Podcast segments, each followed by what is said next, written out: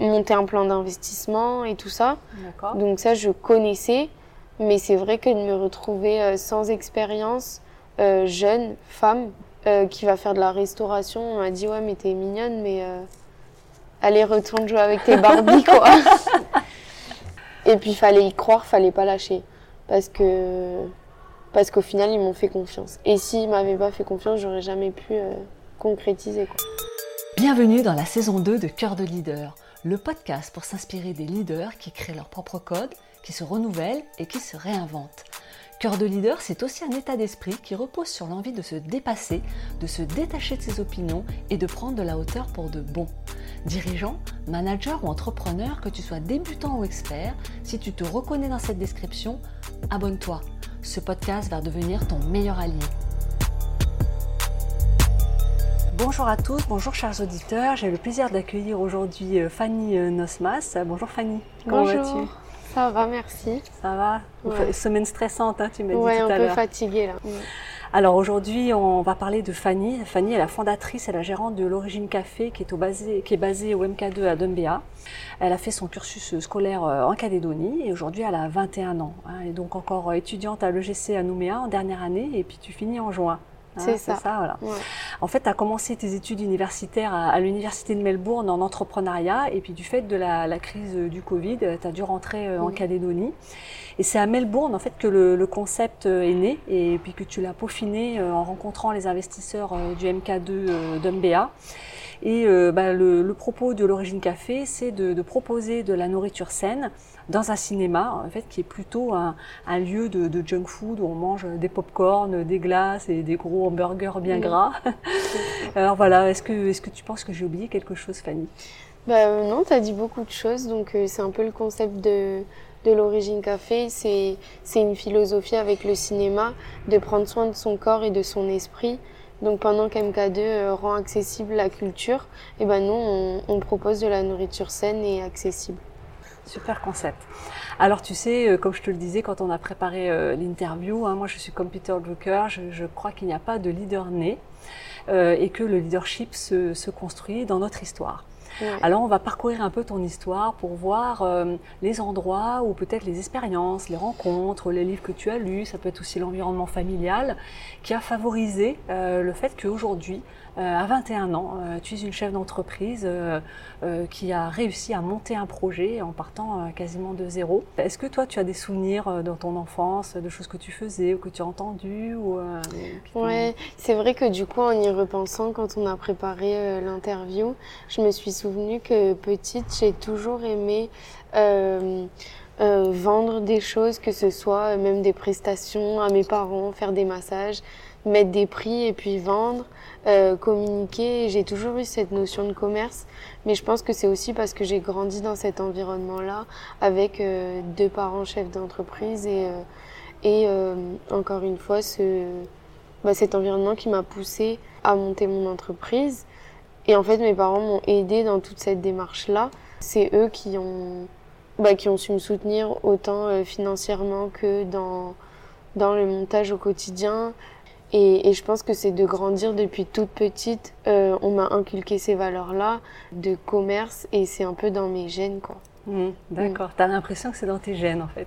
Ouais, Ouais. j'ai vraiment l'impression euh, euh, d'avoir grandi là-dedans et du coup, moi aussi, d'avoir une volonté de développer mon concept par moi-même, de faire un peu comme ce qu'on m'a appris, comme ce que j'ai vu de mes parents et du coup, Ouais. du coup, voilà.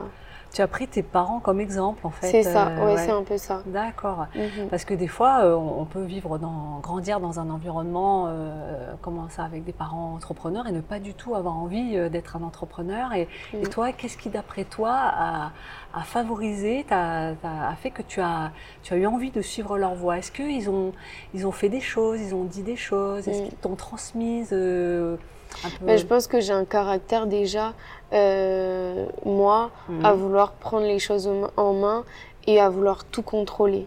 Et ça, depuis toujours, c'est mon caractère. euh, Ouais. Et d'ailleurs, c'est assez compliqué parce que dans l'entrepreneuriat, on contrôle pas tout. Et du coup, on a cette part où, où on a un peu, bah, le, enfin, je dirais, euh, qui nous, qui, qui tient pas de nous, enfin, qu'on veut pas toucher ou qu'on ne contrôle pas. Et euh, donc j'ai j'ai cette euh, ce caractère là où je vais facilement euh, avoir envie de faire bouger les choses, de prendre Ouais. le contrôle sur les choses. Et je pense que le fait aussi que mes parents m'aient toujours dit euh, tu fais ce que tu veux, va au bout des choses. Et je pense que le sport c'est c'est aussi un facteur qui a fait que en fait euh, quand quand je suis rentrée de, quand je suis partie en Australie, j'ai arrêté l'équitation et du coup ça a été quand même un gros manque euh, dans ma vie parce que j'ai- j'avais toujours euh, fait ça. Mm. Euh, et là je me suis dit bon qu'est-ce que je vais faire pour un peu pallier ce manque? J'ai envie de monter une entreprise. Et ça a été euh, comme un instinct, enfin c'était comme une évidence quoi. Ouais, c'est intéressant cette, euh, le fait que ça- ce, manque que tu as ressenti avec Mm. le fait de ne plus pouvoir faire d'équitation, euh, que tu l'as transposé. En fait, tu as canalisé ton énergie vers un autre objet. Ouais, ouais. Et après aussi, il y a le fait que depuis toute petite, j'avais dit que j'aurais jamais de patron. Ah, Et c'était euh, c'était un objectif. hein. Et du coup, le meilleur moyen de ne pas avoir de patron, c'est d'en être un. Et donc, euh, voilà.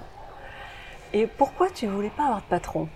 Ah, parce que moi, je supporte pas l'autorité. hein. Je supporte pas l'autorité. Je suis euh, dans mes classes plus petites, j'étais une petite, j'étais la petite rebelle, quoi. On dirait Ouais. pas, mais D'accord. J'étais pas. Après, je travaille... j'ai toujours très bien travaillé à l'école, mais j'ai- je rentrais pas dans le cadre.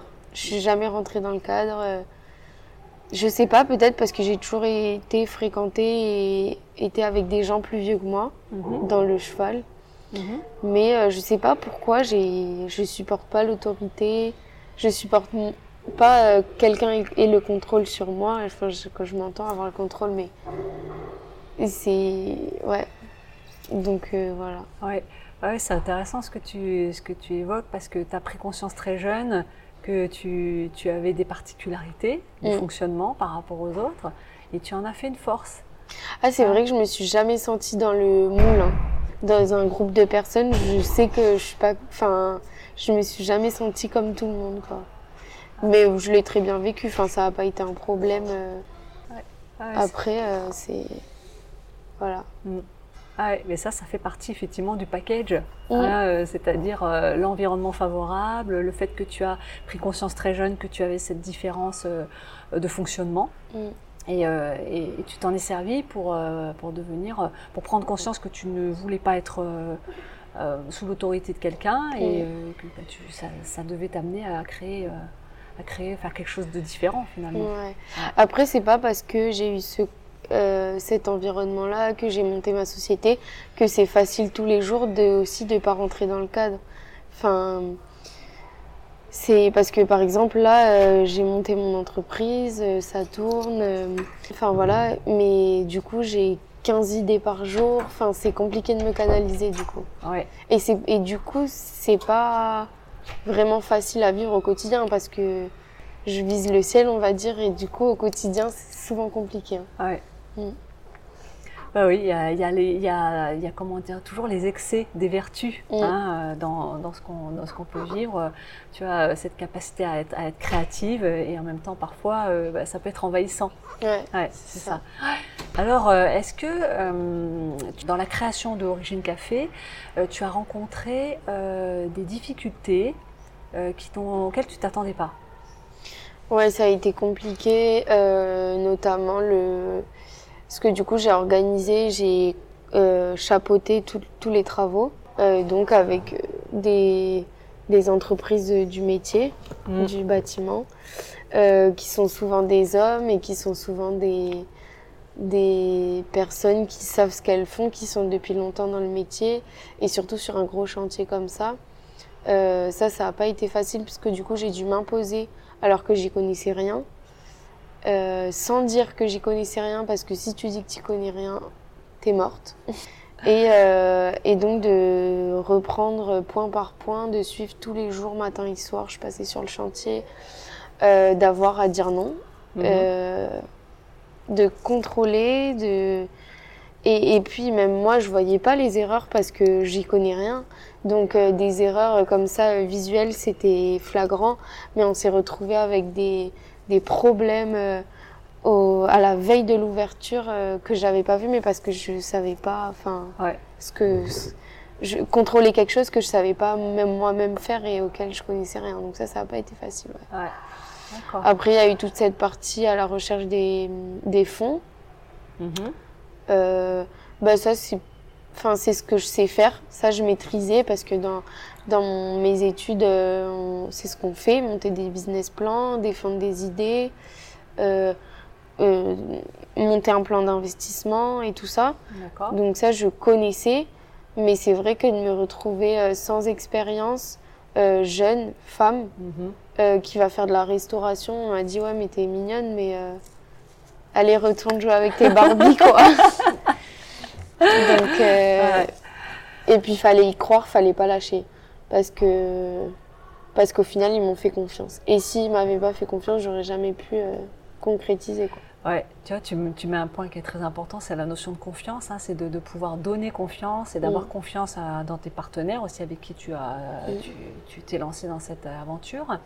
Et euh, qu'est-ce que tu as découvert de toi que tu, que tu ne soupçonnais pas? En fait, je pense tout. euh, franchement, j'ai, si je retourne il y a deux ans, je me, j'étais chez moi dans mon petit euh, 17 mètres carrés à Melbourne, euh, petit studio. J'aurais jamais pensé que être capable de monter quelque chose et de monter un, un gros business, parce que c'est un gros business aujourd'hui. et Je manage sept personnes. Euh, à Melbourne, je me suis retrouvée un peu euh, toute seule face euh, à l'élite de l'Australie parce que Melbourne, c'est la meilleure université d'Australie. C'est une université où tu as l'élite de l'Australie et du monde entier. Euh, et là, je me suis dit, euh, moi qui avais l'habitude d'être première de ma classe à Nouméa, euh, je suis un peu euh, la Mhm. dernière de la liste là, et puis ça fait bizarre. Et un an après, enfin deux ans après, du coup, d'être là et de d'arriver à monter ça, j'ai tout découvert de ma personnalité. Ouais. Mm. Et les, les forces que tu as découvertes, qu'est-ce que tu as, qu'est-ce dont tu es le plus fier? Euh, bah, je pense que c'est mon caractère, enfin ma persévérance, euh, ne rien lâcher et, et croire, euh, croire en, en le projet. euh. Même si des fois moi j'y croyais plus, j'arrivais à faire sentir que j'étais investie et convaincue à 200%, alors que des fois je me disais mais dans qu'est-ce que je suis en train de faire, enfin dans quoi je me lance. Mm. C'est vrai, c'est ce qu'on vit dans, dans l'entrepreneuriat, hein, ce Mm. côté, ces doutes, hein, des par moments qu'on a, mais on continue quand même parce que euh, voilà, on, on y croit quand même Mm. malgré tout au fond de nous, euh, etc. Bah, comme je te disais tout à l'heure, c'est euh, ma poker face. C'est le fait d'avoir un, une face de moi où je montre rien Ouais. et où j'arrive à tout cacher, à tout camoufler et à faire comme si tout allait bien. Et... Ça, c'est intéressant parce que c'est une force. Est-ce que euh, euh, tu as euh, un, un environnement pour, euh, pour décompresser, pour euh, justement te Mm. détendre, avoir des, des moments euh, Tu parlais d'équitation. Est-ce que du coup tu as repris l'équitation depuis que tu es revenu ou tu es, est-ce que tu qu'est-ce que tu fais? Est-ce que tu fais du, de la couture ou Euh, ben non, j'ai, franchement, j'ai pas le temps aujourd'hui de faire autre chose que ça. Et c'est ça qui est un peu compliqué. C'est que du coup, euh, j'ai mes cours à côté, plus euh, le café le soir et, Ouais. et le week-end. Donc euh, non, je décompresse pas honnêtement. Euh, ça fait quatre, quatre mois qu'on a ouvert. Ça fait euh, un an que je travaille sur le projet. Euh, non, j'ai pas le temps, clairement pas le temps. Euh, et c'est ce qu'il va falloir euh, que je change très rapidement parce que je risque de m'épuiser et de. Mais là, jusqu'en fin juin, ça va être comme ça. Après, je vais finir mes cours. Et là, je vais pouvoir me retrouver un peu, mais euh, jusqu'à fin juin, ça va être dur. Oui, oui, parce Mm. que là, tu es en phase euh, de, de finir tes études. euh, C'est ça. Tu as des examens, tu as des, des choses à rendre, Mm. j'imagine. Ouais, on a des examens nationaux là, fin juin. Et après, on a notre mémoire de fin d'études, fin de l'année. Mais ça, ça va être. Je vais avoir un peu plus de temps pour le rédiger. J'aurai plus cours après, donc. euh, Oui, finalement, ce qui est difficile, c'est de tenir le rythme des cours Mm. qui est assez intense, euh, plus euh, le rythme de ta, ta vie de chef d'entreprise. Tu as une double journée. euh, Ouais, je me fais. euh, le matin, je viens très tôt ici. Après, je pars en cours vers 8h jusqu'à 15-16 h et après, je reviens le soir. Ah c'est ce que tu ce que tu expliques est vraiment intéressant parce que on voit bien que quand on est dans la période de lancement, quand on est période de la, c'est une période qui demande énormément d'énergie, Mm. énormément de présence et qui focalise aussi au niveau euh, du mental et euh, on peut facilement euh, devenir obsédé par son Mm. par son, son produit ou son, son lancement et, et, on oublie tout. Ben, moi, je suis un peu dans cette phase-là. Ouais. Perso, j'ai pas trop de vie à part ça. Et... Et même dans ma tête, je me vois pas faire autre chose pour le moment. Enfin, je... Mais c'est le plus dur, je pense. C'est la phase la plus compliquée. Puis, euh, oui, en plus, moi, avec mes cours, euh, c'est d'autant plus dur que. Euh, mais c'est pas plus mal aussi d'un côté, parce que je peux me sortir de ce quotidien d'exploitation du snack pendant mes cours et du coup voir les problèmes, avoir des nouvelles idées. Et ça fait du bien, enfin, c'est bénéfique pour la société. Alors dis-moi, qu'est-ce que tu conseillerais à des, à des gens qui veulent, on en parlait hein, tout à l'heure, il y a mm. des gens des fois qui, euh, qui, sont, qui se disent waouh, comment elle fait, euh, comment elle, elle, fait Fanny pour euh, monter cette société aussi jeune? Qu'est-ce que tu conseillerais à des, à des gens qui veulent se lancer? Bah, Je pense qu'il ne faut pas partir dans tous les sens, même si c'est compliqué. Il faut bah, déjà faire un business plan, c'est la première étape.